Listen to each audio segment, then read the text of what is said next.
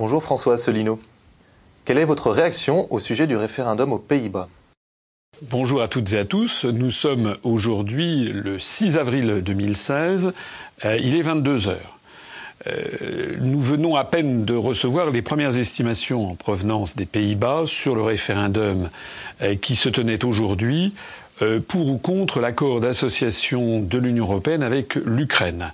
Un référendum qui a été soigneusement caché aux Français, comme d'ailleurs à la plupart des pays d'Europe, parce que les grands médias en France ont le souci que surtout le peuple français n'ait pas de mauvaises idées concernant la construction européenne. Euh, J'avais moi-même euh, été interrogé euh, par euh, la radio russe Radio Sputnik il y a environ 15 jours, où j'avais expliqué de quoi il retournait. Ce référendum, en fait, était un, très dangereux pour l'Union européenne euh, puisque euh, aux Pays-Bas, il y a un système de référendum d'initiative populaire qui existe, qui est d'ailleurs exactement comparable à ce que nous, nous voulons instaurer en France. C'est-à-dire que si euh, il y a plus de 300 000 citoyens néerlandais qui demandent un référendum, alors ça se fait en allant à la mairie et puis en mettant son, son nom, son adresse, donc c'est validé par les autorités locales. Enfin, je crois que c'est comme ça que ça se passe. En tout cas, c'est comme ça que ça se passera lorsque nous serons arrivés au pouvoir en France. Euh, eh bien, s'il y a plus de 300 000 Néerlandais qui demandent un référendum, ce référendum doit avoir lieu. Et ce référendum est considéré comme valide, donc euh, contraint le gouvernement, euh, si la participation à ce référendum dépasse 30 alors, au moment même où je parle, donc nous sommes, il est 22 heures le 6 avril, les premières estimations sont sans appel sur le sens du scrutin, puisqu'il y aurait 64% de Néerlandais eh, qui auraient voté non, non à l'accord d'association de l'Ukraine avec l'Union européenne, euh, contre seulement 30, euh, 36% de, oui. Euh, l'incertitude, au moment où je parle, concerne le de participation.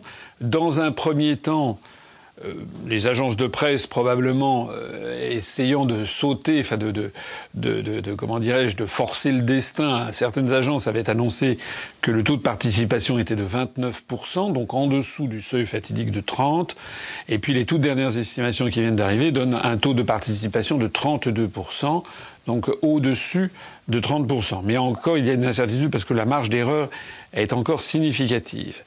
En attendant donc, si il est confirmé que le taux de participation a dépassé les 30%, a atteint 32%, et s'il est confirmé que le non a obtenu 64%, et il n'est pas exclu d'ailleurs que dans la nuit on s'aperçoive que le non est plus élevé euh, que, cela, et ça va avoir deux conséquences. La première conséquence c'est une gifle majeure euh, vis-à-vis de l'Union européenne euh, et en particulier vis-à-vis de la politique de l'Union européenne vis-à-vis de l'Ukraine et vis-à-vis de la Russie. Euh, il faut avouer d'ailleurs que l'Ukraine a accumulé les désastres dans ces, au cours des derniers jours. Le nom du président ukrainien, M. Porochenko, a été prononcé au sujet de ce que l'on appelle le scandale des Panama Papers, donc cette affaire de société offshore au Panama, sur laquelle on reviendra peut-être tout à l'heure au cours de cet entretien. Euh, mais en attendant, ça prouve que décidément euh, la corruption euh, va, bon train en, Ukraine, ce que nous savions, mais ce qui est encore une fois confirmé. Donc le premier renseignement du scrutin, s'il est confirmé, c'est quand même une gifle à l'égard de toute la politique européenne vis-à-vis de l'Ukraine, de la politique de confrontation vis-à-vis de la Russie. Ici, il y en a qui doivent se frotter les mains ce soir, ce sont, c'est le gouvernement russe, et il aurait raison. Euh, ça prouve d'ailleurs au passage que les peuples sont beaucoup plus sages que les gouvernants. C'est normal d'ailleurs, puisque les gouvernants, M. Mark Rutte, qui est le Premier ministre néerlandais, est, le même type de serpillière euh, à usage unique utilisé par, par Washington euh, que, que, que, le, que, notre flambie nationale qui atteint des sommets de détestation du, peuple, du peuple français. C'est pareil aux Pays-Bas. Le deuxième enseignement de ce scrutin, c'est que lorsque l'on permet à des peuples de s'exprimer, d'exprimer, d'exprimer ce qu'ils ont, ce qu'ils pensent réellement de la construction européenne, eh bien, euh, le résultat ne se fait pas attendre. Parce que, au-delà de l'accord d'association entre l'Ukraine et l'Union européenne, c'était bien en réalité de la construction européenne elle-même qu'il s'agissait au cours de ce référendum. Preuve en est d'ailleurs que les Britanniques euh, suivent ce référendum de très près. Il faut savoir que les Britanniques ont toujours un œil très, très, très, très, très, très présent sur ce qui se passe euh, aux Pays-Bas plus que les Français, puisque c'est un petit peu le, pays qui est en face, en face de, l'Angleterre côté côté est. Euh, et bien entendu, dans la perspective du référendum sur le Brexit, c'était la sortie possible euh, du Royaume-Uni de l'Union européenne qui va se tenir au mois de juin. Eh bien, tous les regards des Britanniques se tournaient vers le référendum des Pays-Bas. Donc, si les Néerlandais envoient euh, le message qui est celui qui semble sortir au moment même où je parle des premières estimations, 64% de non, ça va évidemment euh, dynamiser euh, la campagne des partisans de la sortie du, du Royaume-Uni de l'Union européenne. Il n'y a pas que Moscou ce soir qui doit se frotter les mains, il y a aussi moi-même, et puis je pense aussi tous nos adhérents, tous nos sympathisants. L'Union populaire républicaine se réjouit, si les résultats sont confirmés, de ces résultats, et se réjouit de ce que il est possible qu'une séquence de, jeux de dominos soit en train de s'élaborer, c'est-à-dire les dominos les uns après les autres vont tomber. Euh, il faut en tout cas tout faire de notre côté, c'est ce que nous essaierons de faire euh, pour euh, soutenir les Britanniques dans leur volonté de sortir de l'Union européenne et pour féliciter les Néerlandais d'avoir peut-être mis un terme à cet accord d'association avec l'Ukraine, parce que, eh bien, demain, demain, nous allons voir ce qui va se passer, mais les dirigeants européens vont être dans une situation extrêmement délicate. Encore une fois, sous la réserve que les premières estimations soient confirmées. Mais si les premières estimations sont confirmées, c'est-à-dire que si le référendum a dépassé les 30% de participation, les Européens vont être dans une situation extrêmement délicate au sujet des relations avec l'Ukraine. La loi Hervoas réformant la procédure de l'élection présidentielle a été adoptée. Qu'en pensez-vous? Euh, J'en pense évidemment le, plus grand mal. Cette loi est un véritable scandale. C'est une marche en avant euh, vers la dictature qui ne dit pas son, nom. Euh, le vote de cette loi a multiplié les, scandales. le premier scandale, c'est son principe même. Le principe qui consiste à dire que désormais, enfin il y a plusieurs éléments dans cette loi, il y en a un qui consiste à dire que le principe d'égalité de traitement des candidats, d'égalité de traitement médiatique des candidats, pendant les cinq semaines précédant le scrutin, désormais sera réduit aux deux dernières semaines. Et donc, il y aura les trois semaines euh, auparavant qui seront, on basculera à l'équité. Qu'est-ce que ça veut dire l'équité? En pratique, ça ne veut rien dire. Je me rappelle que j'ai rencontré, quand je suis allé notamment en Guadeloupe, euh, j'ai rencontré des journalistes et il y a des journalistes qui m'ont dit mais nous on ne sait absolument pas ce que veut dire le principe d'équité. En fait, ce principe d'équité c'est un mensonge. Euh, ceux qui ont euh, le principe d'équité normalement, le mot même d'équité, quand on fait des recherches étymologiques dans le dictionnaire, le mot d'équité, equitas, contient la notion de justice, même de justice divine. Euh, l'équité, ça veut dire agir en justice, c'est-à-dire en fait corriger des injustices. C'est ça que ça veut dire l'équité. Corriger une injustice. C'est pas la même chose que l'égalité. Égalité, 2 égale 2, 3 égale 3. L'équité introduit un sentiment subjectif et celui qu'il faut corriger une injustice. J'ai euh, participé à, il y a une émission, euh, l'émission Polonium, organisée par Natacha Polony sur euh, Paris Première et qui portait justement sur cette euh, sur cette loi. Et dans le brouhaha général j'ai quand même réussi à expliquer que au sujet de l'équité tout le monde peut se faire une opinion sur ce que c'est que l'équité. Il suffit de penser à ce que l'on appelle le commerce équitable Qu'est-ce que c'est le commerce équitable? Le commerce équitable consiste à rétablir une injustice, puisque, comme on le sait, les termes de l'échange entre les pays du Nord et les pays du Sud sont tout à fait au détriment des pays du Sud. Et donc, le commerce équitable consiste à donner un peu plus d'argent à ceux qui n'en ont pas beaucoup, à donner un petit peu plus, par exemple, aux producteurs de cacao euh, euh, euh, en Côte d'Ivoire, ou bien aux producteurs de, de quinoa en, en, Bolivie. Enfin voilà. Donc il s'agit de donner un peu plus, de donner plus d'argent pour que le commerce soit jugé plus équitable et que les, les, les paysans qui sont dans, dans les pays d'Amérique du Sud, dans les pays d'Afrique notamment, ne soient pas victimes ne soit pas la proie des grandes sociétés de, commerce, notamment de commerce de produits euh, vivriers et, alimentaires. Euh, l'équité, donc, ne consiste pas à donner moins d'argent à ceux qui n'en ont pas. Donc si on appliquait ce principe de l'équité à la scène politique française, on devrait, au moment des élections, donner plus la parole aux mouvements politiques qui ne l'ont jamais, ou très peu. Eh ben, pas du tout. C'est pas du tout comme ça qu'a conçu le législateur, ce qui prouve à quel point il n'a pas réfléchi en profondeur à ce qu'il faisait et que le seul objectif est en fait un objectif dictatorial. Ce que, la façon dont a conçu le, le législateur cette opération, c'est pas équitable en fait. C'est pas l'équité, c'est la proportionnalité.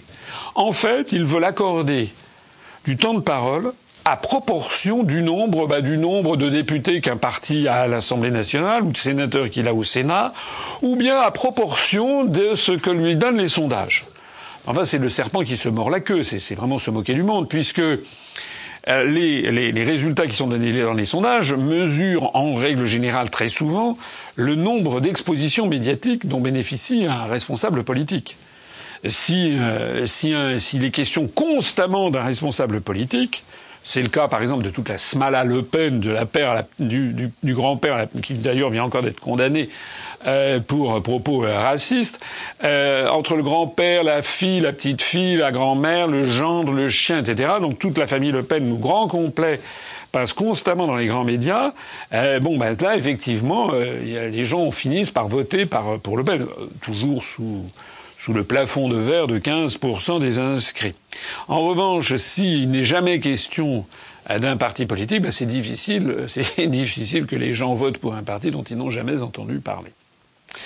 Donc en fait, le système tel qu'il est voulu est un système qui est totalement inéquitable, totalement injuste, puisqu'en fait, au cours de cette, maintenant dans la prochaine élection présidentielle, eh bien, les candidats comme moi, j'espère pouvoir participer à cette, euh, à cette élection, eh bien, les candidats comme moi, qui déjà nous sommes extrêmement euh, traités de façon incroyablement injuste euh, au cours de l'année 2015, je ne suis passé pratiquement sur aucune émission d'aucun grand média, et il n'a jamais été question de moi, ni dans Le Monde, ni dans Le Figaro, ni dans Le Point, ni dans l'Express, ni dans l'Observateur, ni dans Les Échos, ni dans Match, ni dans rien.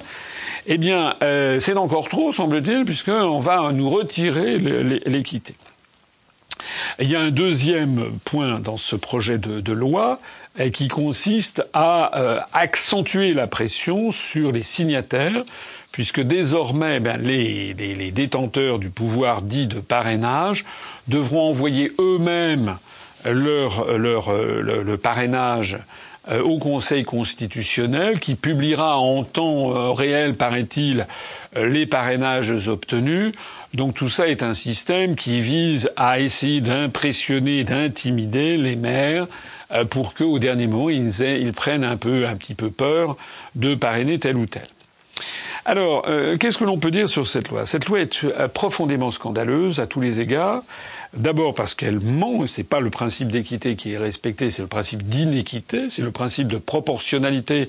On donne plus à ceux qui ont déjà tout et on retire à ceux qui n'avaient rien. Voilà ce qu'est l'équité version version Parti socialiste, UMP, enfin les républicains, tout ce petit monde a voté a voté la loi. J'y reviendrai dans un instant.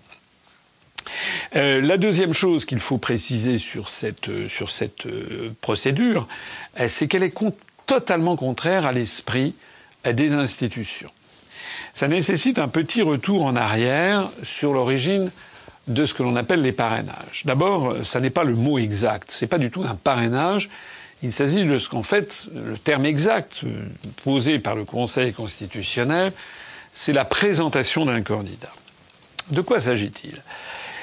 Je rappelle que lorsque Charles de Gaulle fonde la Ve République, soumet au référendum du peuple français la Constitution euh, du 4 octobre 1958, il y a 82% d'ailleurs des Français qui voteront oui à cette Constitution, avec 80% de participation, de telle sorte que la Constitution de la Ve République a été adoptée en 1958 par 66% des inscrits. C'est énorme.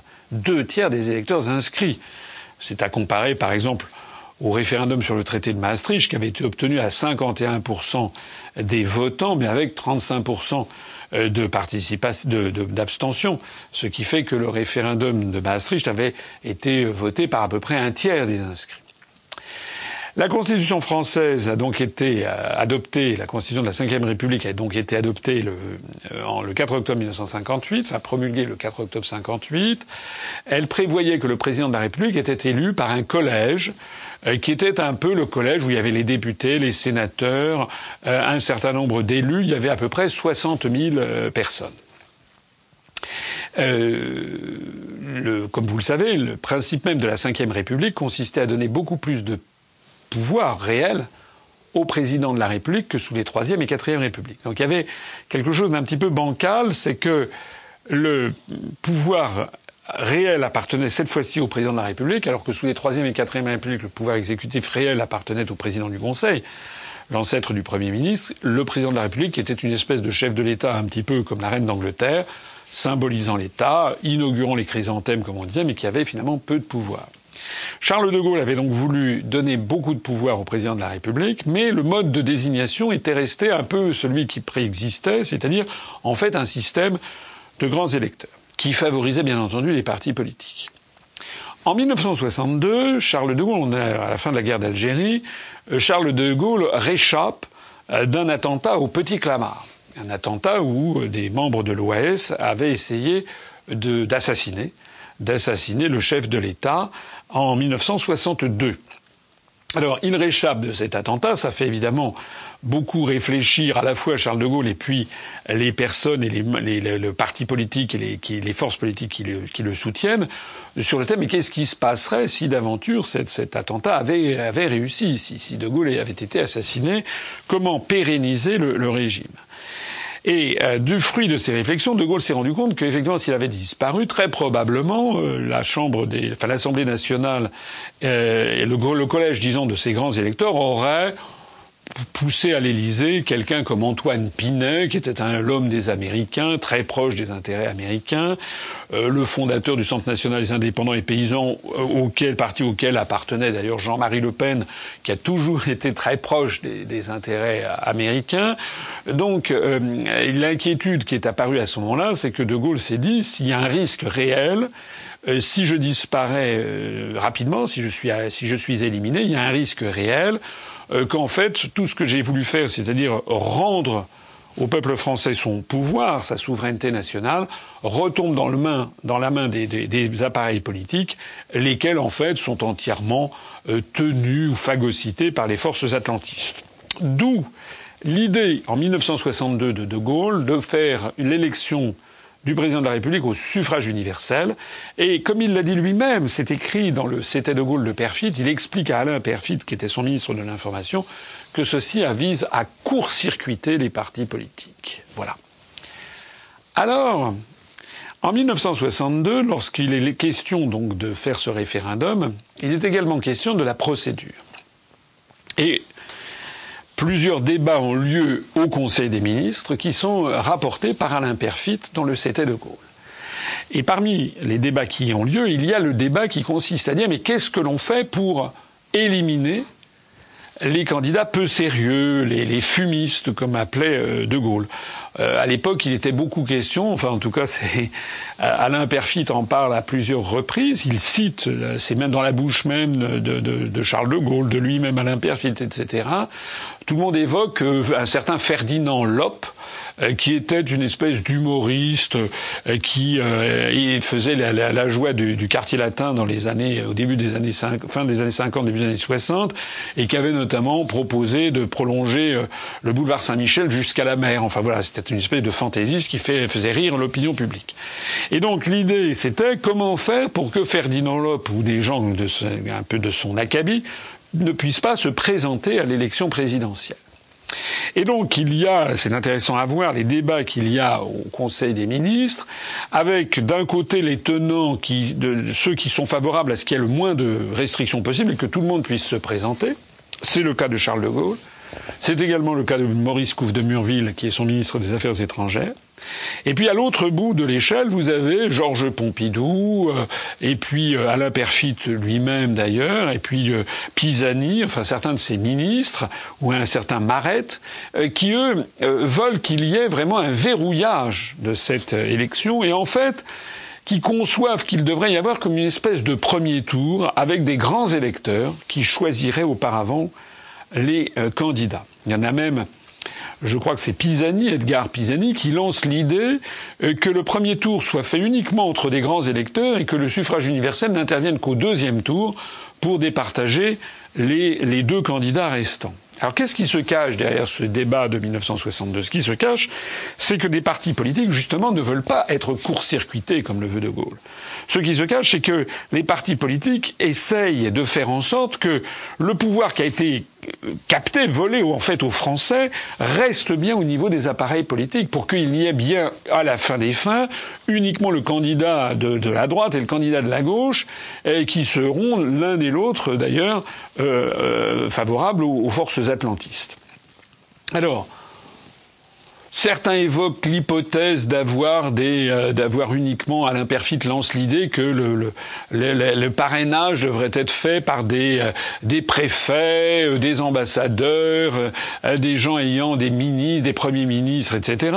De Gaulle se moque de lui à cette occasion. D'autres lancent l'idée qu'il doit y avoir des grandes espèces, tous les, les membres du, du corps électoral qui jusque-là élit le président de la République, il faut qu'il y ait 500, 1000, 2000, 5000 parrainages même sont évoqués. Et finalement, Charles de Gaulle, qui lui fait confiance aux Français, estime que sa, réforme vise à écarter les partis politiques, et donc il faut que les contraintes soient le plus faibles possible. Et il tranche, à la fin des fins, en disant ce sera 100, 100 présentations de candidats, 100 parrainages, euh, qui seront ceux de, bah, de l'ensemble des députés du collège électoral, euh, moins, euh, enfin plus, pardon, les membres du Conseil économique et social censés représenter la société civile. Il s'agit à l'époque donc d'une présentation d'un candidat visant exclusivement à écarter les farfelus, les hurluberlus, euh, les, fumistes, comme disait De Gaulle. Il ne s'agit pas, dans l'esprit de Charles de Gaulle, d'un vote ni d'un soutien. C'est d'ailleurs théoriquement toujours le cas. En 2012, le président de l'association des maires a de nouveau fait un rappel en expliquant que ce que l'on appelle le parrainage, d'abord ça, n'est pas un parrainage, c'est la présentation d'un candidat au Conseil constitutionnel, que cette présentation de candidat ne vaut pas soutien, c'est pas un vote. D'ailleurs, si c'était un vote, euh, lutte ouvrière, par exemple, ne pourrait pas, depuis 1981, présenter systématiquement un candidat.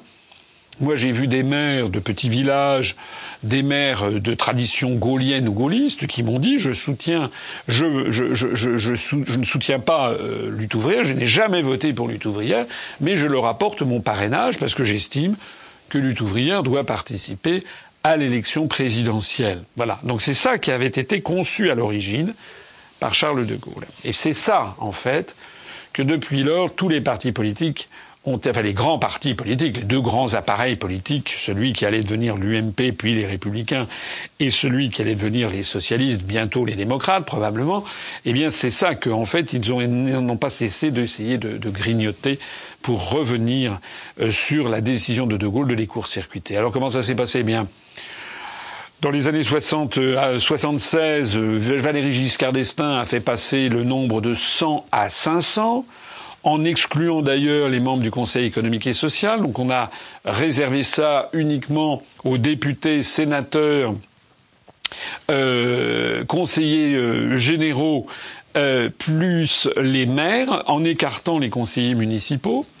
Ensuite, on y a ajouté les conseillers régionaux et les députés européens qui n'existaient pas au début des années 70.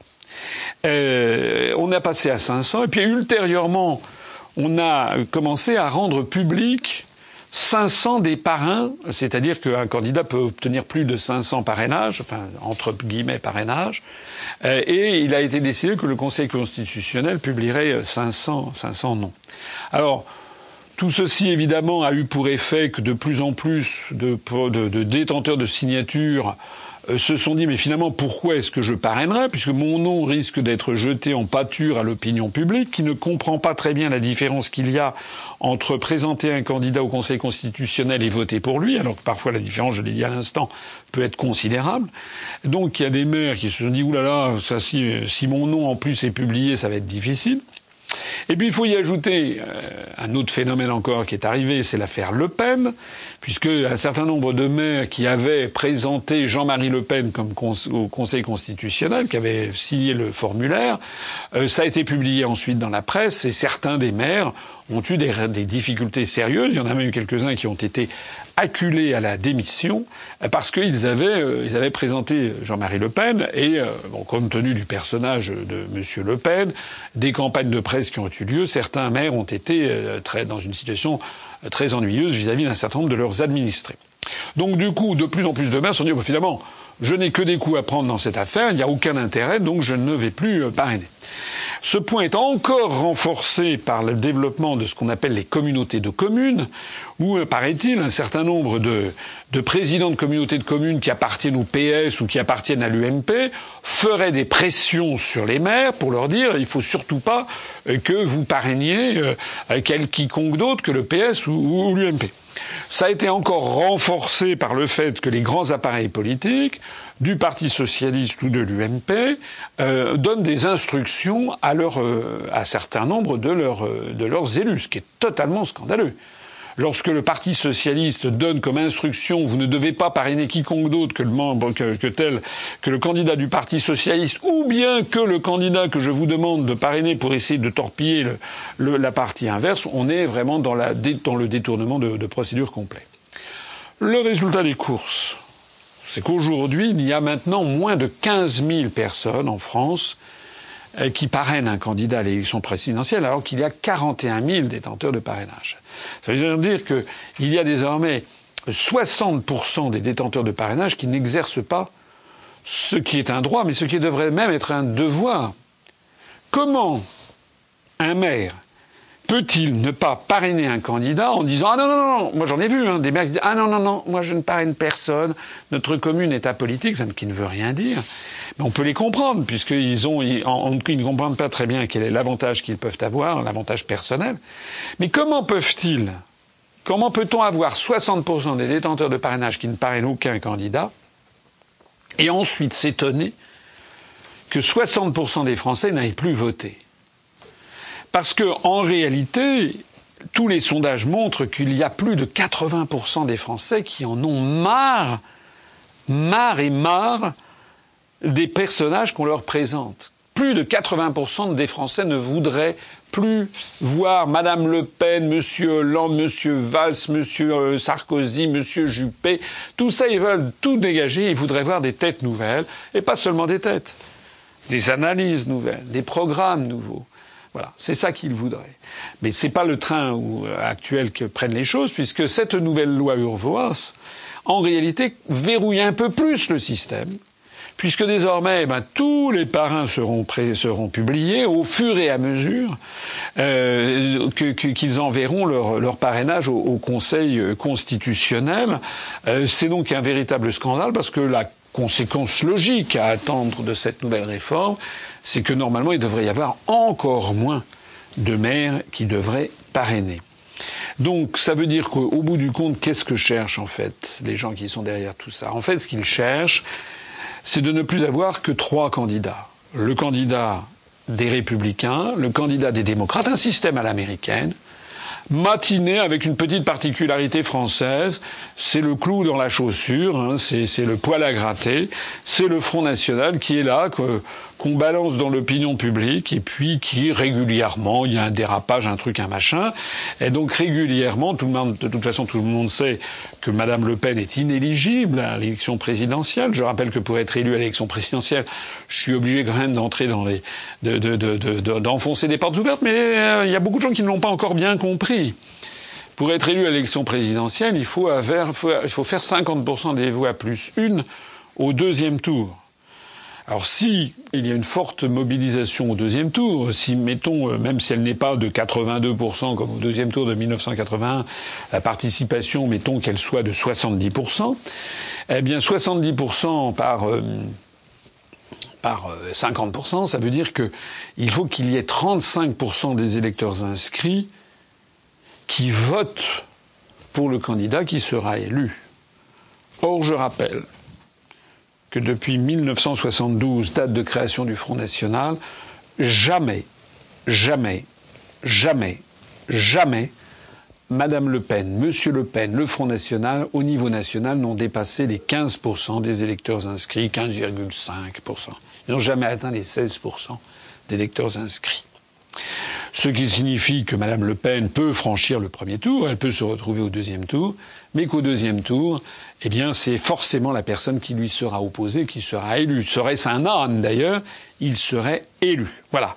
Donc, parce que Mme Le Pen ne pourra jamais passer de 15 à 35, 38% des électeurs inscrits entre les deux tours. C'est absolument impossible. Hein. Donc, tout le, tout le système, il est là. C'est la raison pour laquelle sans arrêt, les médias promeuvent le Front National. Parce que certes, nous faisons, nous, l'UPR, on fait un score beaucoup plus faible que le FN. Mais personne, très peu de gens nous connaissent. Il n'y a que 2% des Français qui nous connaissent. Mais nous, nous n'avons pas de plafond de verre. Ça, je le dis. Parce que je vois de temps en temps des gens qui me disent, mais enfin, regardez, vous avez fait 1% régional, 24% pour le Front National. Allons, vous n'y arriverez jamais. Il faut tous se mettre derrière Madame Le Pen. Mais c'est pas nous qui y arriverons jamais. C'est Madame Le Pen. Parce que le simple fait qu'elle s'appelle Le Pen, le simple fait que le parti s'appelle Front National, le simple fait qu'il y ait toute la smala Le Pen qui soit derrière, il y a 75 à 80% des Français qui préféreraient se faire couper la main plutôt que de voter pour ce parti. Alors, ce projet de loi Urvoas satisfait donc, bien entendu, les républicains et les démocrates. Je veux dire l'UMP le Parti socialiste. C'est la raison pour laquelle, en fait, ça a été une magouille absolument invraisemblable ce qui s'est passé à l'Assemblée nationale et au Sénat. Euh, à l'Assemblée nationale, le projet de loi a été voté en première lecture par, euh, il y avait 20, 27 députés présents. 20 députés ont voté pour en première lecture, 7 députés ont voté contre. Je rappelle qu'il y a 577 députés. Ça veut dire que sur les 577 députés, il y en a 550 qui n'y étaient pas. C'est une véritable, c'est absolument ahurissant. Tout le monde sait, par exemple, que dans une copropriété, lorsqu'il y a une, réunion de copropriété chez le syndic de copropriété, eh bien, il y a un quorum à atteindre Faute de quoi, euh, c'est même pas la peine de se réunir parce que toutes les décisions qui seront prises, s'il n'y a pas X tantième de l'immeuble qui est ou de la, de, la propriété euh, immobilière qui est représentée, les décisions ne seront pas valables. Donc ça ne sert à rien de se. De... Donc la réunion ne peut se tenir que s'il y a un quorum. Force est de constater que nous avons, nous, à l'Assemblée nationale et au Sénat, un système délirant où l'on peut avoir des choses qui sont votées par une poignée de députés qui d'ailleurs ne connaissent à peu près pas le sujet. J'ai montré sur notre page Facebook et notre site internet, j'ai renvoyé à une émission humoristique qui a eu lieu sur euh, sur euh, sur France Inter, euh, qui a montré, qui a fait ben, une espèce de micro baladeur à l'Assemblée nationale où on a vu ces génies de la pensée politique que sont Monsieur Ciotti par exemple ou Monsieur François Loncle nous débiter des, des, des, insanités, enfin des, des, trucs invraisemblables du point de vue démocratique pour trouver que la loi Urvoas était, était très bien. Normalement, c'est d'ailleurs si nous arrivons au pouvoir, c'est également une réforme que nous engageons. Normalement, une loi devrait être votée avec un quorum, c'est-à-dire il devrait y avoir un minimum, je ne sais pas, au moins au minimum de 50% des députés présents dans l'hémicycle, mais présents physiquement dans l'hémicycle. Sinon, pas de réunion et on coupe d'ailleurs les indemnités et les salaires des députés qui ne sont pas là. Voilà. Faut pas exagérer quand même. En attendant donc, euh, ça a été voté en première lecture dans ces conditions infectes. Ensuite, ça a été transféré au Sénat qui, lui, représente un peu plus le bon sens des provinces et de la campagne, puisque les campagnes sont surreprésentées parmi les sénateurs. Donc le Sénat a retoqué le projet de loi. C'est repassé à l'Assemblée nationale, qui a de nouveau voté dans des conditions à peu près comparables avec une vingtaine, enfin moins de 30 députés, le projet de loi, qui est reparti au Sénat, qui de nouveau l'a retoqué en deuxième lecture. Et donc il est revenu à l'Assemblée nationale pour la troisième et dernière lecture, puisque je rappelle que dans dans l'architecture constitutionnelle française, dans ce genre de cas où un projet de loi ne trouve pas l'accord des deux assemblées. Il y a donc deux lectures successives. Éventuellement, on peut convoquer une commission mixte paritaire pour essayer de mettre au point euh, un système qui, enfin, un texte qui convienne aux deux assemblées. Mais en toute hypothèse, au bout du compte, euh, c'est l'Assemblée nationale qui tranche en troisième lecture. C'est ce qui s'est passé. Voici euh, quelques jours. Alors ce, là, pour le coup, comme cette loi comportait une loi, un, un morceau de ce qu'on appelle une loi organique, pour les lois organiques, euh, ce sont des lois qui doivent être votées avec justement un certain quorum. Il faut qu'il y ait la majorité des députés. Eh bien, euh, qu'est-ce qui s'est passé? Pour que le vote soit définitif, il fallait là, pour le coup, qu'il y ait une majorité de députés, de députés inscrits. Et donc, euh, eh bien, la loi est passée ric-rac. Le Parti socialiste, à soi seul, ne pouvait pas faire voter cette loi. Il a donc fallu que 22 députés des Républicains viennent voter en catimini. Alors ceci me rappelle exactement ce qui s'était passé pour le traité de Lisbonne. En fait, dans ce genre de circonstances, on voit que l'UMP et le Parti socialiste, c'est copains et coquins. Ces gens sont des escrocs qui s'entendent parfaitement dans le dos du peuple français. On fait croire que les républicains d'un côté, les démocrates de l'autre, seraient à couteau tiré, etc. C'est pas vrai. Dans le dos des Français, il y a une petite magouille. Qu'est-ce qui s'était passé au moment du traité de Lisbonne? Au moment du traité de Lisbonne, pour que le traité soit ratifié, vous savez, le traité de Lisbonne, c'est celui qui a désavoué le référendum du 22, euh, du, du 29 mai 2005, où 55% des Français avaient voté non à la Constitution européenne. Pour que le traité de Lisbonne euh, fût adopté, il avait fallu qu'il y ait trois cinquièmes du Congrès qui soient d'accord. Qu'est-ce qui s'était passé? Mais il s'était passé que l'UMP plus le MoDem avait voté, les députés les sénateurs avaient voté le texte, mais ça ne suffisait pas puisqu'il fallait les trois cinquièmes. Et donc le Parti socialiste avait mis en avant son opposition, euh, des gens du style Laurent Fabius ou je ne sais pas qui, qui avaient bruyamment manifesté leur opposition, donc qui avaient voté non. Mais il y avait quand même, je crois, de mémoire, euh, plus de 100 députés socialistes, dont je rappelle M. Jack Lang, par exemple, qui, eux, avaient voté le traité de Lisbonne, l'avaient ratifié. De telle sorte que tout ceci avait justement, comme par hasard, comme par miracle, dépassé les trois cinquièmes fatidiques. Eh bien là, c'est exactement la même chose qui vient de se passer pour la loi Urvoas, c'est-à-dire qu'il fallait la majorité des, députés inscrits. le Parti socialiste, à lui seul, ne, ne pouvait pas l'avoir. Il y a donc 22 députés qui sont intervenus pour que cette loi passe, moyennant quoi les autres députés des Républicains ont poussé des cris d'orfraie en disant c'est un scandale. Voilà le genre de manipulation abominable qui se passe dans le dos du peuple français. Pour ce qui nous concerne, nous, l'Union populaire républicaine, on avait lancé des appels à, à, écrire à des députés. Il y a une quarantaine de députés d'ailleurs qui nous ont répondu. En gros, ça n'avait pas grand intérêt, sauf deux ou trois députés des Républicains qui avaient euh, manifesté leur opposition au projet. On avait eu un certain nombre de députés socialistes qui nous avaient fait la langue de bois comme c'est dégoulinante. C'était voilà, c'était une espèce de réponse pré, pré-mâchée et pré, préétablie. Bon, qu'est-ce que nous nous allons faire? Ce que nous allons faire, c'est que d'abord nous allons euh, publier euh, la liste des députés qui ont voté cette loi. Et nous ferons tout en 2017, si les élections législatives ont bien lieu à la date prévue, nous ferons tout pour que ces députés soient battus. Tout. Que ce soit des députés socialistes ou des députés républicains ou Modem ou Dieu sait qui ou ELV, tous les députés qui ont voté la loi Urvoas, nous mettrons, nous appellerons, on désignera nominativement les députés pour les faire battre, quel que soit le cas de figure, parce que ce sont des gens qui visent à verrouiller la démocratie, à en fait à établir une dictature. Ça, c'est le premier point. Le deuxième point, c'est que nous allons saisir euh, maintenant l'Organisation pour la sécurité et la coopération en Europe, qui est cette organisation issue de la guerre froide, euh, qui vise à regarder comment se passent les élections présidentielles ailleurs. Euh, le Soir, qui est un journal belge du 11 août 2014, qui rappelle la décision euh, qui a été prise par l'OSCE suite à l'élection présidentielle en Turquie, qui a vu l'élection du fameux Erdogan, vous savez, c'est le président turc actuel, euh, qui a parti lié en fait avec Daesh et avec l'État islamique. Bon, eh bien, euh, le, comment dirais-je, l'OSCE euh, disait très exactement ceci.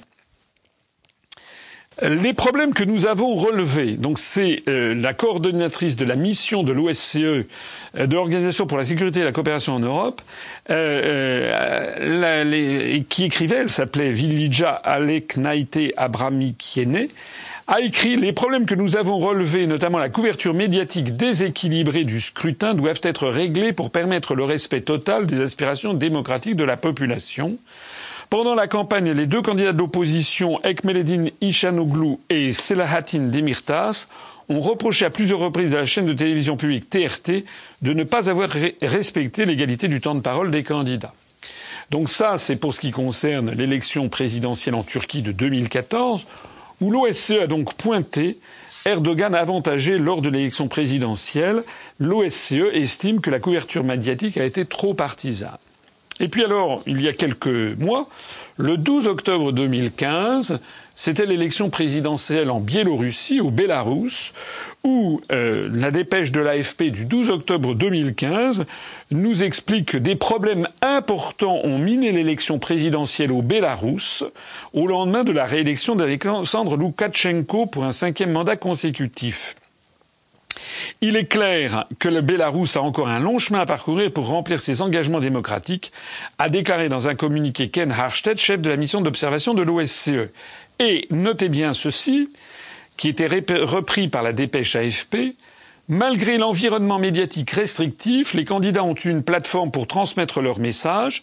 Un accès égal en temps leur a été offert dans les médias d'État, estime l'OSCE, qui précise cependant que la couverture extensive des activités officielles du président l'ont rendu bien plus visible, mais ces progrès n'ont pas été suffisants pour satisfaire les observateurs occidentaux. Voilà donc deux cas d'élections présidentielles récentes en Turquie et en Biélorussie qui ont valu les foudres aux, présidents qui ont été élus, les foudres de l'Organisation de la sécurité pour la sécurité et la coopération en Europe, euh, pour les motifs justement de non-accès, de non-égalité des temps de parole entre les différents candidats. Alors le plus fort, c'est que l'Union européenne et les États-Unis ont protesté, en particulier pour la Biélorussie. Le magazine L'Express n'a pas été le dernier à s'indigner des conditions de la campagne présidentielle en Biélorussie. Donc nous saisirons l'OSCE c'est pas très bien. L'OSCE, tout ça étant tenu par les Américains, sans doute que ça n'ira pas très loin. Mais quand même, et j'appelle d'ailleurs toutes les forces politiques qui ont protesté euh, sur ces questions je vois que Madame Lepage, je vois que Objectif France, je vois que Madame Boutin, etc. Un certain nombre de forces politiques se sont manifestées pour dénoncer ce scandale. Nous leur proposons de nous allier pour saisir tous ensemble l'Organisation pour la sécurité et la coopération en Europe en attirant l'attention du monde entier sur le fait que désormais, eh bien, l'accès au temps de parole pendant la campagne présidentielle en France, finalement, euh, c'est à peu près le même que celui qui est réservé euh, euh, aux opposants en Biélorussie ou en Turquie. Et alors, comment se passe votre collecte des parrainages? Nous sommes, nous sommes dans la collecte des, parrainages. elle se passe, elle se passe. ça n'est pas facile. Euh, mais euh, bah, il faut faire preuve de dynamisme et euh, il faut que nos, adhérents, nos militants se rendent sur place. Voilà. c'est aussi simple que ça. Il faut que se rendre, aller voir des maires. Je suis allé voir moi-même un certain nombre de, maires. je vais le poursuivre. disons que depuis plusieurs mois, il y avait sur le terrain lutte ouvrière et, et puis nous-mêmes. Et puis, depuis maintenant 15 jours, même pas, on a d'un seul coup vu sortir d'un chapeau, tout à fait cessante, euh, les euh, représentants euh, de M. Mélenchon, M. Cheminade et M. Dupont-Aignan, qui d'un seul coup se sont mis aussi à chercher des, parrainages. Alors, bon, c'est normal. Chacun va chercher des, des essaie de chercher des, parrainages. Encore une fois, c'est pas des parrainages, c'est des présentations de candidats. Euh, mais moi, ce qui me paraît quand même tout à fait, euh, tout à fait notable, c'est que parmi toutes ces personnes qui cherchent Madame Artaud, M. Mélenchon, M. Dupont-Aignan, M. Cheminade. Alors ces, quatre personnalités présentent en fait euh, toutes les quatre plusieurs, enfin deux points communs. Le premier point commun, euh, c'est que ce sont euh, des, ils ont déjà été tous les quatre déjà candidats à la présidence de la République.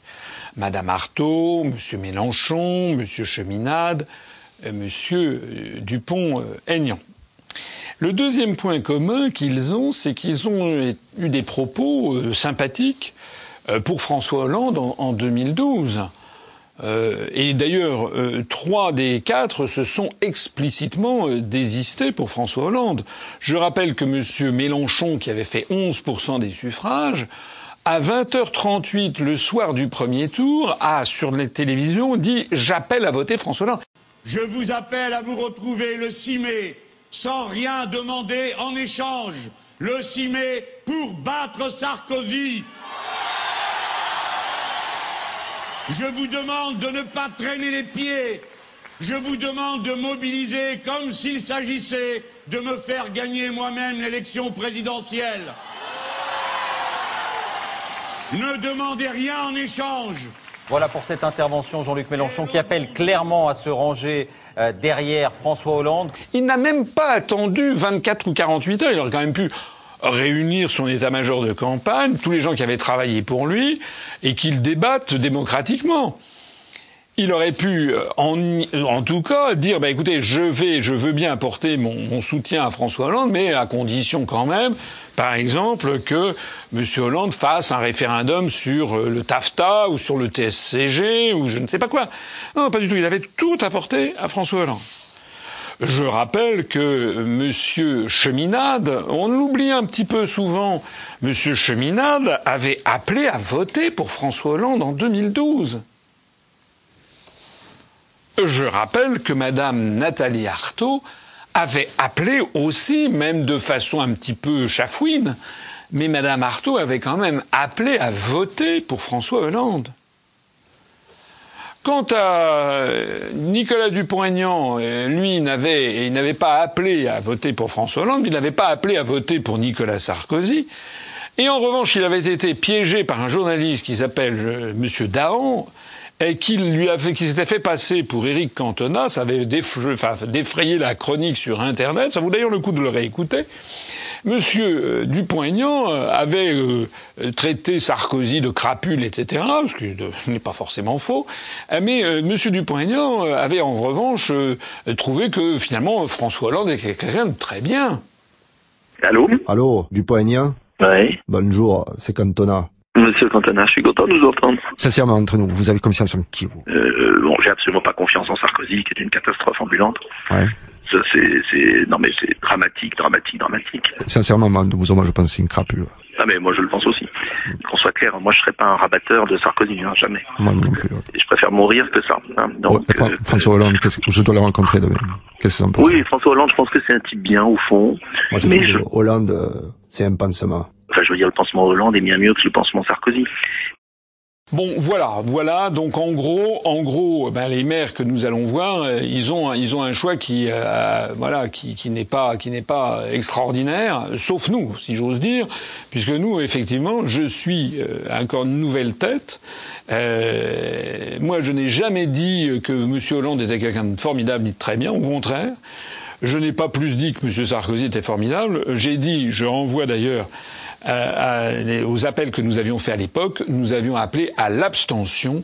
Ni Hollande ni Sarkozy, merci. On ne voulait ni de l'un ni de l'autre. Je me rappelle d'ailleurs qu'à l'époque, certains, même à l'UPR, quelques personnes m'avaient critiqué en disant ça ne peut pas être pire que Sarkozy. Ben, la preuve est que si. Voilà. Je crois qu'Hollande, à tout prendre, est encore pire que Sarkozy. Voilà. Et euh, ne vous méprenez pas, si les Français votent pour euh, le repris de justice en chef là qu'on nous présente comme le, jeune et fringant euh, Alain Juppé, ça risque d'être encore pire que Hollande. Hein. Il faut bien, faut bien comprendre la, situation. Voilà. Donc, en définitive définitive, eh bien, il faut aller voir les maires, leur faire un, petit peu ces, rappels historiques. C'est quand même pas mal hein, de leur rappeler que Cheminade avait appelé à voter Hollande. Hein, parce que ça, on juge d'une personnalité à la, façon qu'il a de prévoir l'avenir, de voir l'avenir. Hein, si on, juge une personnalité euh, à ses analyses, la qualité de ses analyses. Voilà. Il faut rappeler au maire que M. Dupont-Aignan trouvait que finalement euh, François Hollande était un type très bien, très bien euh, et sympathique. Voilà. Donc nous, nous, pourquoi pas Eh bien, il faut qu'on dise et nous dire qui nous sommes, quelles sont nous nos analyses. Nous, depuis neuf ans que j'ai créé l'UPR, nous disons toujours la même chose et toutes nos analyses se révèlent exactes et toutes nos analyses sont prédictrices de la réalité. J'en profite d'ailleurs pour dire à toutes les personnes qui m'écoutent et qui veulent se mobiliser pour la recherche des parrainages qu'elles se manifestent auprès de nous. Euh, on a besoin de beaucoup de monde. Il faut nous aider. Parce que dans le contexte que j'ai rappelé tout à l'heure, c'est pas évident, c'est pas évident d'avoir des parrainages. Enfin, euh, pour les raisons que j'ai expliquées tout à l'heure, il y a 60% des maires qui s'abstiennent. Il y a une pression colossale euh, du Parti socialiste et des Républicains pour empêcher, en fait, pour verrouiller la démocratie. Il faut donc que tous les gens qui m'écoutent ici, euh, notamment, je m'adresse à ceux qui connaissent personnellement un maire euh, eh bien qu'il nous contacte, qu'il contacte le siège de l'Union populaire républicaine. Le numéro de téléphone est sur notre page Facebook ou sur notre site internet. Qu'ils écrivent via notre site internet à contact.upr.fr et qu'ils nous écrivent en disant voilà, je souhaite participer à la collecte des parrainages. Voilà. J'ai besoin du plus grand nombre possible d'entre vous. Que pensez-vous de ce qu'on appelle les Panama Papers Bon, ben ça c'est un scandale euh, qui est sorti d'un chapeau. Euh, pour être honnête, j'avoue que je n'ai pas eu l'occasion de me pencher de façon très attentive sur cette affaire. J'ai un sentiment un petit peu de, gêne et de, de, doute. Il y a quelque chose qui ne me plaît pas, c'est la simultanéité incroyable de la divulgation de cette affaire. C'est sorti d'un seul coup, d'un seul dans je ne sais plus combien, 107 pays du monde. Enfin bon, déjà moi ce genre de choses personnellement, ça me laisse quand même extraordinairement sceptique. Ça veut dire qu'il y a une organisation fantastique derrière euh, pour organiser une espèce de, de scandale planétaire. Ça rappelle quand même ce que certains spécialistes appellent les, les psyop, psyop, c'est-à-dire les opérations psychologiques lancées par une grande puissance. Le fait que ça a été lancé en France par le journal Le Monde ne, vient pas, c'est le moins que l'on puisse dire, atténuer ce sentiment de, de, malaise.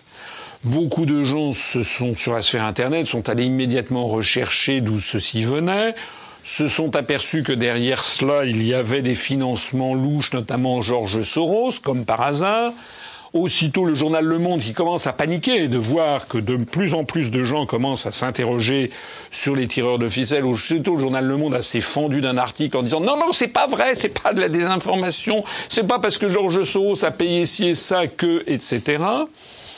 D'autres, notamment euh, Thierry Mariani, j'ai vu ça, le député euh, des Républicains, qui a remarqué qu'il n'y avait aucun euh, Nord-Américain parmi les gens qui étaient sortis. Alors aussi dans le journal Le Monde, mais, mais si, si, si, il y a quand même des Américains du Nord qui sont... Bon, là-dedans, moi, je ne sais pas. je reste un petit peu voilà, vigilant mais, mais, mais suspicieux. Je ne sais pas. Je ne sais pas ce qui se cache exactement derrière, derrière tout ceci.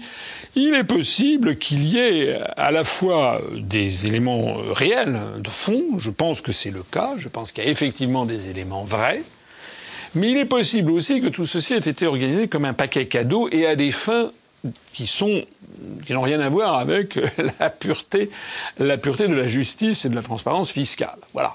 Euh, la façon dont ont été attaqués, par exemple, comme par hasard, le Premier ministre islandais, qui a d'ailleurs présenté sa démission, ou Vladimir Poutine, si j'ai bien compris, comme des proches de Vladimir Poutine avaient été, été mêlés aussitôt, la presse mondiale a laissé entendre que Vladimir Poutine avait des fonds offshore. Moi, j'en sais rien. C'est possible. Je, je ne le sais pas.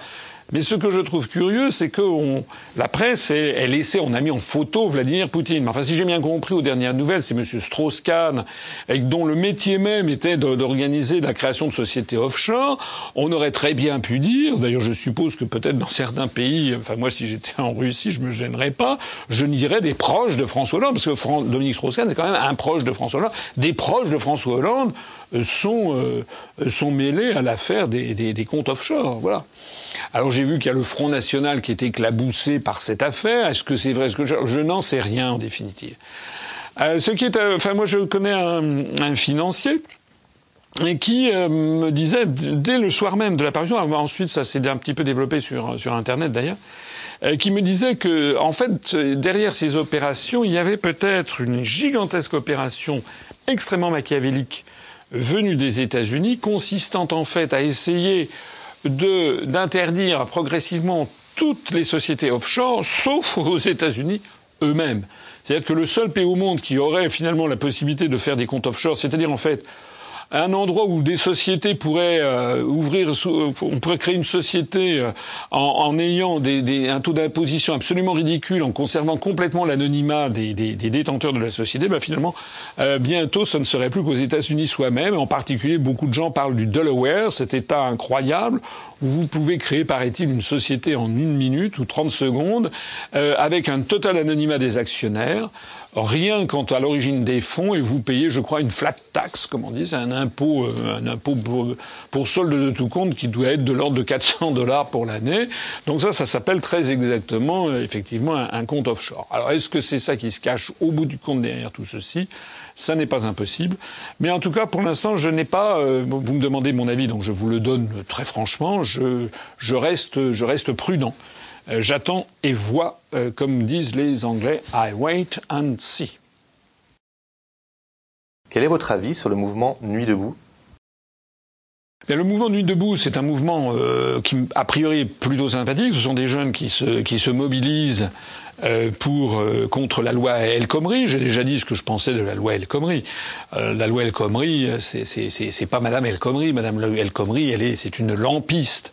Voilà, c'est même pas la loi Val, c'est même pas la loi c'est même pas la loi Hollande, c'est en fait la loi article 121 du traité du fonctionnement de l'Union européenne, les rapports des grands, qui fixent les grandes orientations de politique économique. Voilà. Donc il s'agit de flexibiliser l'emploi, de, de, comme, comme dit Bruxelles, il s'agit de démanteler le droit du travail.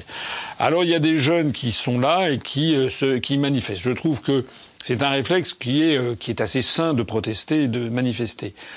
Là où si j'avais mon avis à dire, enfin c'est d'ailleurs je demandais, euh, moi, je, je, je, garde le souvenir de, de, de, de l'émission euh, avec Madame Polony que Monsieur Barbier et M. Duhamel trouvent ça finalement très bien en disant oui, c'est ça qu'il faut faire, il faut qu'il y ait des mouvements comme ça qui protestent avec les réseaux sociaux. Mais c'était sur le thème, il faut que vous fassiez des châteaux de sable, des pâtés de sable, c'est très très bien, restez dans le bac à sable. Pendant ce temps-là, j'ai posé, malheureusement c'était après l'émission qui était terminée, mais j'ai dit attendez, qui détient la force de frappe? Qui détient, le, qui, qui détient la, fixation du budget? Et qui décide d'entrer, de faire entrer la France en guerre, etc. Il y a le, ce qu'on appelle la politique et le pouvoir. Or, il y a actuellement une volonté extrêmement perverse qui consiste à faire s'égarer un petit peu, vous savez, comme le delta de l'Okavango euh, en, Namibie. Je ne sais pas si vous connaissez cette particularité géographique le delta de l'Okavango. Vous connaissez pas? C'est un fleuve comme ça qui, d'habitude, tous les fleuves se jettent dans la mer avec un delta. Vous avez le delta du Rhône, vous avez le delta de le delta de, du Brahmapoutre, le delta de, le delta du Gange, etc. Bon, euh, le delta du fleuve jaune. Et eh ben, le, en Afrique du Sud austral, donc vous avez un fleuve et, et l'Okavango, dont le delta ne se jette pas dans la mer il se perd dans les sables, comme ça il se ramifie, puis il, il sombre dans les sables, dans une espèce de marécage, et puis c'est fini. Voilà. Euh, donc euh, c'est pas un cas unique, mais c'est c'est un des cas un des cas rares dans le monde. Euh, et ben c'est un petit peu ça en fait ce que cherchent les Christophe Barbier, les Olivier Duhamel, c'est-à-dire en fait à mobiliser les jeunes, enfin à essayer de canaliser la révolte qui monte vers des deltas de l'Okavango, c'est-à-dire vers un truc qui euh, voilà, se perd dans les sables. C'est exactement ce qui s'était passé d'ailleurs avec les indignés. Rappelez-vous les indignés. Hein Rappelez-vous les indignés. On allait voir ce qu'on allait voir, mais on a vu, il s'est rien passé en définitive parce que à force d'aller manifester, manifester, manifester, manifester, et puis et puis et puis et puis voilà, rien. Voilà. Hein. Rappelez-vous, dans une autre façon, d'ailleurs, euh, Syriza, ou ce qui est en train de se préparer en Espagne avec Podemos. C'est-à-dire que c'est toujours le même et unique objectif de l'oligarchie, qui est d'essayer de, capter le mécontentement populaire pour le neutraliser. Voilà. Alors ce que je crains, ce que je crains, c'est que euh, ces gens qui participent à, Nuit debout, eh bien, soit, je ne mets pas du tout en cause leur probité ni leur honnêteté pour la grande majorité d'entre eux, les gens qui manifestent, c'est assez spontanément normal qu'ils manifestent. Euh, voilà. Mais ce que je crains pour eux, c'est qu'en fait, ils ne sortent de cette opération dans deux semaines ou dans trois mois assez dégoûtés en définitive, en se rendant compte que finalement ça n'a débouché sur rien. Je me permets de le signaler, de le dire et de le redire. Je vois de temps en temps des gens qui écrivent en disant mais euh, euh, non, ce qu'il faut, faut pas participer aux élections, c'est une élection piège à con. Bon, les gens qui me disent élection piège à con, moi je dis abstention piège à con. Parce que c'est sûr qu'avec les élections, c'est très difficile de faire changer quoi que ce soit. Mais sans les élections, on fait quoi? Les gens qui rêvent au grand soir, qui rêvent, voilà, je vois des gens qui me disent mais non, c'est pas du tout comme ça qu'il faut s'y prendre, vous êtes trop légaliste, il faut descendre dans la rue, etc. Mais les gens qui me disent ça sont derrière leur ordinateur à pianoter, en pantoufles. Qui, en France, est capable en ce moment de descendre dans la rue et de tirer dans le tas? Personne, d'ailleurs, heureusement. Moi, je ne suis pas pour la guerre civile. En réalité, la politique se règle de façon politique. S'il n'y avait plus aucune solution politique, ça peut exploser. C'est d'ailleurs ce que j'ai conclu euh, dans l'émission de Natacha Polony.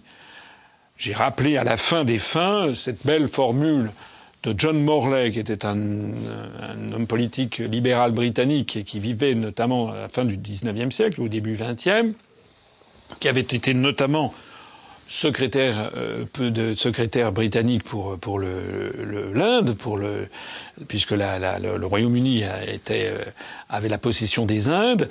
Et euh, John Morley avait eu cette formule qui, est une très belle formule. Il avait dit vous n'avez pas convaincu un homme parce que vous l'avez réduit au silence c'est ce que j'ai rappelé chez Natacha Polony. Ça n'est pas parce qu'on va nous empêcher de participer à, la campagne électorale ou alors on aura une toute petite proportion. C'est pas pour ça que vous allez nous convaincre et que vous allez convaincre les Français. Je pense même d'ailleurs que dans ce genre de grande manipulation, ça se retourne contre les initiateurs. Parce que de plus en plus de Français commencent à se rendre compte que nous sommes en train de virer dans une dictature je rappelle que le slogan de notre mouvement politique depuis des années, c'est l'Union populaire républicaine l'union du peuple pour rétablir la démocratie. Et je me rappelle que depuis des années, certains ont dit mais il est fada, la démocratie elle existe, qu'est-ce que ça veut dire? Eh bien de plus en plus de gens commencent à se rendre compte que nous avions raison et que le slogan que j'avais retenu était le bon. Nous sommes là pour rétablir la démocratie. Ben, rétablir la démocratie, ça veut dire qu'il faut absolument se mobiliser avec les armes dont nous disposons actuellement. Je lance ici un appel à tous ceux qui m'écoutent pour adhérer à l'UPR. Actuellement, le, le nombre d'adhésions a eu un tendance à, baisser. On est tombé à une moyenne de 4 à 5 par jour, tout à fait honorable. Mais c'est normal parce que nous ne sommes, nous ne sommes pas en période électorale à, à, prévision à court terme. Donc en général, il y a toujours des fortes poussées au moment des campagnes électorales et puis après des basses eaux après coup. Mais c'est, je me permets quand même d'insister encore une fois, c'est maintenant, maintenant plus que jamais qu'il faut adhérer à l'UPR, maintenant plus que jamais qu'il faut aller porter la bonne parole, maintenant plus que jamais qu'il faut chercher nos, nos parrainages. Ça, c'est beaucoup plus efficace parce que si je peux participer à l'élection présidentielle, de, euh, de, de 2017. Si tant est qu'elle se tienne bien en 2017 et que M. Hollande ne nous fasse pas un coup fourré. Mais si euh, tout va bien, euh, eh bien, si je peux participer à cette élection présidentielle, et j'en ai le ferme espoir, eh bien, je peux vous assurer que même en verrouillant au maximum la parole d'Asselineau, ben, inéluctablement, inévitablement, un très grand nombre de Français vont me découvrir, au-delà de ma personne, vont découvrir l'UPR, nos analyses. Hein. Et comme le disait euh, une de nos adhérentes fidèles, euh, l'UPR, l'essayer, c'est l'adopter. Voilà. Donc, plutôt que d'aller manifester, enfin, je trouve ça bien d'aller manifester. Enfin, force est de constater qu'au cours des dernières années, les gens qui manifestent se sont cassés les dents. Au lieu de manifester, il faut rejoindre l'Union populaire républicaine. J'en profite d'ailleurs pour dire que nous faisons des émules. Parce que depuis quelques semaines maintenant, il n'y a pas de jour qui passe sans qu'on voit d'un seul coup un responsable politique qui d'un seul coup se met à créer son propre parti politique en annonçant qu'il va, imaginez comme c'est original, il a eu l'idée de créer un parti politique en se développant sur les réseaux sociaux, en appelant euh, au, au gaullisme ou à la souveraineté nationale. Tiens donc, ça fait neuf ans que je l'ai fait. Alors parmi les derniers en date, on me dit que M. Chevènement euh, va, alors je sais pas, il a quitté le MRC, paraît-il qu'il voudrait créer une structure euh, où il, euh, voilà, il se prévaut d'ailleurs de Charles de Gaulle et de Jaurès. Il a dû lire sans doute la charte de l'UPR qui a plus de neuf ans maintenant, où il est question en effet de Charles de Gaulle et de, et de Jaurès. Je suppose que M. Chevènement a dû la lire on a appris que Mme Michel Alliot-Marie avait décidé de créer euh, également euh, son propre parti politique. Si j'ai bien compris, le logo serait un coquelicot. Bon, pourquoi pas euh, Ça vaut mieux que si c'était du pavot avec de l'opium. Mais voilà, donc ça c'est son propre parti. Alors elle compte, elle a une idée extraordinairement innovante, c'est qu'elle compte se développer sur les réseaux sociaux, Madame Alliot-Marie. Bon, bah, voilà. Alors, euh, dans le même temps, on voit donc fleurir des partis. Le tout dernier en date, on l'a appris euh, aujourd'hui, c'est M. Macron. M. Macron, qui est ministre des, Finances, euh, qui, enfin, ministre de l'économie, et qui a décidé de créer un parti politique. Là, c'est toujours sympathique pour le Parti socialiste dont paraît-il il, faisait partie, mais enfin paraît-il qu'il ne payait pas sa cotisation depuis des années, enfin d'après les rumeurs. Tiens, à propos, j'ai appris, vous avez peut-être vu que que le député Thévenoud, là, celui qui, qui, avait un prurite là, dès qu'il s'agissait de payer ses feuilles d'impôt, on a appris aujourd'hui qu'il ne payait pas non plus la cantine de ses enfants. Je ne sais pas si vous aviez suivi cette affaire. Donc il avait un prurite pour payer ses impôts, pour payer les taxes diverses et variées, pour payer l'EDF, GDF, mais même, même les, même pour payer la cantine des enfants. C'est quand même, voilà, ce monsieur quand même siège au rang, au rang des, du, du, PS à l'Assemblée nationale. Pour en revenir à Macron, ben Monsieur Macron, voilà, il est, il est ministre de, de, de, de l'économie dans ce gouvernement qui, qui, euh, qui, est, qui, qui, est, burlesque. Voilà, euh, Monsieur Hollande bah, est tombé dans des abîmes d'impopularité. Enfin, c'est vraiment. Moi, je vois, je me, je, je me promène en France. Enfin, je me promène, je vais en France, je rencontre mes compatriotes. Je vois beaucoup de gens, y compris d'ailleurs des, élus, euh, le, le, discrédit du président de la République était énorme, énorme. Je crois qu'on a, je crois vraiment qu'on n'a jamais vu ça sous la Ve République. C'est quelque chose de dantesque. Enfin, partout, partout, c'est sortez le clown. J'ai vu, j'ai vu des gens, j'ai vu, j'ai vu un maire qui, qui, qui, avait enlevé le portrait de, de, de, du, du, président de la République de son bureau, qui avait mis celui de Che Guevara à la place. J'ai vu un maire qui a dit il nous fait honte, il nous fait honte, ce, ce, ce, clown. Enfin voilà ce que pensent les élus de base de la République française, de, du président de la République actuelle. Enfin c'est fou. Alors Monsieur Macron euh, qui doit toute sa carrière à Jacques Attali et à l'oligarchie, euh, et qui a dû donner un coup de sifflet probablement à, M. Hollande, disant faut nommer Macron au gouvernement, ben, M. Macron maintenant décide de faire un bras d'honneur à, à, Monsieur à Monsieur Hollande et donc crée son parti qui parti s'appelle En Marche ou En Avant ou je sais pas quoi. Voilà donc c'est ça se veut un truc citoyen donc voilà c'est l'ubérisation de la société que nous promet Monsieur Macron, c'est-à-dire euh, voilà il faut il faut faire bouger les lignes, etc. Je rappelle que M. Macron n'est jamais passé par la case élection. C'est un monsieur qui ne s'est jamais présenté une seule fois devant un électeur, mais qui, en revanche, à partir du moment où il crée son parti politique, d'un seul coup, eh bien, tout le monde, tout le monde en, parle. Voilà un petit peu quel est l'état de la, de la situation euh, de la politique française. Et pour répondre à votre question, je l'ai déjà fait, mais je me résume, il faut que les gens, les jeunes notamment, qui participent à Nuit debout, ils aillent un petit peu plus loin et qu'ils se disent que il faut que ceci débouche sur quelque chose d'opérationnel. On ne peut pas se contenter simplement de protester. Et pour que ça débouche sur quelque chose d'opérationnel, il faut comprendre les origines des problèmes. Voilà. Il ne faut pas faire n'importe quoi, il faut comprendre les origines des problèmes. Et une fois qu'on a compris, c'est comme les origines d'une maladie. On ne peut pas guérir d'une maladie si on ne comprend pas les origines de la maladie. Voilà. Donc, une fois qu'on a compris les origines du problème, c'est-à-dire notre appartenance à l'Union européenne et le, fait que les traités européens imposent la politique, notamment la loi El Khomri, à ce moment-là, eh bien, les jeunes en question comprendront qu'il y a un mouvement politique qui le leur explique depuis neuf ans. Ce mouvement, c'est le nôtre. Avez-vous d'autres points que vous souhaiteriez aborder? Bah, écoutez, c'est très long. Aujourd'hui, cet entretien est très long. Il est un peu plus long que d'habitude, d'ailleurs, parce que il y avait beaucoup de sujets à traiter pour une raison simple, c'est que j'ai euh, fait un, long voyage de deux semaines en Guadeloupe, en, Martinique, et puis également à Saint-Barthélemy. Alors, euh, j'en dirai un mot. J'ai été euh, vraiment très très bien reçu partout. Le nombre d'adhérents en Martinique euh, et en Guadeloupe a sensiblement euh, augmenté. Euh, j'ai pu mesurer également quelle était la situation sur place. J'ai déjà eu, d'ailleurs, on a déjà publié sur, diffusé sur notre site un certain nombre d'interviews que j'ai données sur place. Malheureusement, tout monde n'a pas réussi à tout récupérer. Euh, les podcasts tardent un peu à être mis en ligne euh, sur certaines émissions de télévision ou de, radio. mais disons que, d'une façon générale, il est beaucoup plus facile de, pour nous de passer dans des, dans des médias locaux dans les pays de l'outre-mer. Je l'avais déjà constaté quand j'étais allé à l'île de la Réunion puis à Mayotte. Il est beaucoup plus facile pour nous de, de passer euh, outre-mer. Donc un grand merci aux journalistes qui m'ont reçu sur place.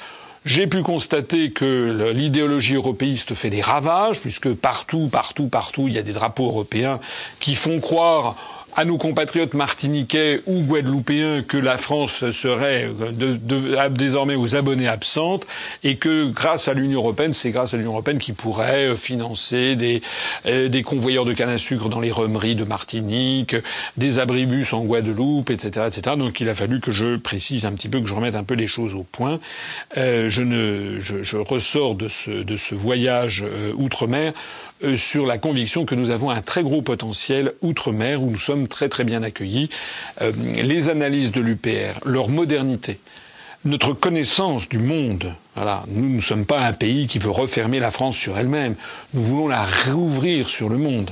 On veut rouvrir, par exemple, les départements français d'Amérique doivent bénéficier de leur environnement régional, doivent avoir des liens avec l'ensemble de la Caraïbe et puis des pays d'Amérique latine.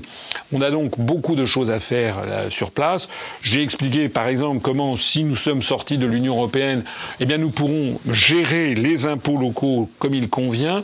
Nous pourrons maintenir l'octroi de mer, c'est-à-dire ces taxes qui protègent les économies locales, mais depuis l'acte unique de 1986, l'Union européenne a imposé que euh, le, le ce droit de ce, ce, cet de mer soit euh, également imposé aux productions locales, ce qui contribue à la destruction de l'agriculture et de, et de l'industrie sur place. Voilà, donc euh, c'est un message que j'ai donné euh, là-bas sur le fait que voilà, il fallait absolument sortir de l'Union européenne pour redonner à ces départements d'Amérique toute leur place dans la République et leur avenir. Euh, à vrai dire, le message était assez facile à faire passer euh, quand j'ai été reçu par le président de la collectivité territoriale de Saint-Barthélemy, puisque Saint-Barthélemy est sorti de l'Union européenne il y a donc quelques années. Et euh, comme je, je l'ai posé, j'ai posé la question euh, au président de la collectivité territoriale, je dis mais alors finalement qu'est-ce qui s'est passé? Eh bien, il m'a dit mais est-ce que j'ai demandé est-ce que Saint-Barthélemy est finalement a, disparu? Est-ce que ça a basculé dans l'apocalypse? Donc il a rigolé. Non, non seulement Saint-Barthélemy n'a pas disparu, n'a pas basculé dans l'apocalypse, mais Saint-Barthélemy se porte très très bien et a pu gérer sa fiscalité comme il l'entendait. Voilà. Donc ce voyage était tout à fait intéressant, a permis de faire connaître l'UPR également auprès de nos compatriotes d'outre-mer.